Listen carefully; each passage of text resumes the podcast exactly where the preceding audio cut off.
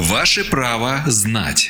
В студии юрист Федерального информационно-аналитического центра защиты прав граждан Наталья Сапрыгина. Наталья, кто может получить компенсацию за покупку школьной формы? Такая мера поддержки, а также порядок перечисления средств, периодичность, круг получателей устанавливаются региональными властями и являются адресными, то есть выплачиваются определенным категориям граждан. Размер и условия начисления этого пособия в разных субъектах Российской Федерации отличаются.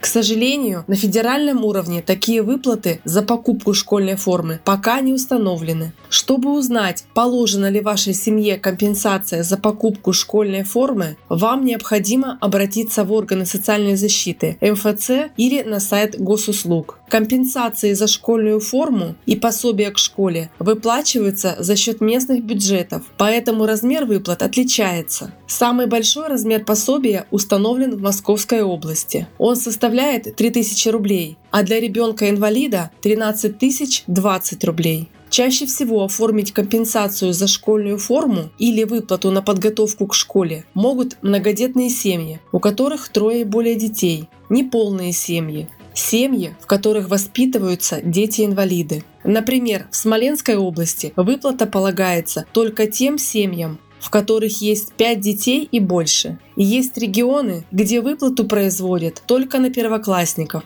а на детей старших классов выплата не положена. Например, в республике Удмуртия, Белгородской, Костромской и Мурманской областях. Данная компенсация имеет целевое назначение, поэтому наиболее частый вариант выплаты – это один раз в год. Но есть регионы, где выплата реже. Например, в Липецкой области выплата производится один раз в два года, а в Тамбовской области один раз в три года. Чтобы оформить данную выплату, нужно обратиться в соцзащиту или МФЦ. В некоторых регионах подать заявление на компенсацию за покупку школьной формы можно и через госуслуги. К заявлению приложите паспорт родителя, свидетельство о рождении ребенка, либо паспорт, если ему уже исполнилось 14 лет, справку из школы, справку о составе семьи, удостоверение, доказывающее статус многодетной или малоимущей семьи, расчетный счет, на который станет направляться материальная помощь и чеки о покупке школьной формы.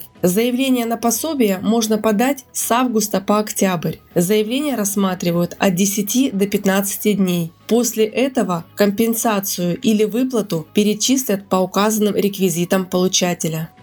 Правовую справку дала юрист Федерального информационно-аналитического центра защиты прав граждан Наталья Сапрыгина. Ваше право знать.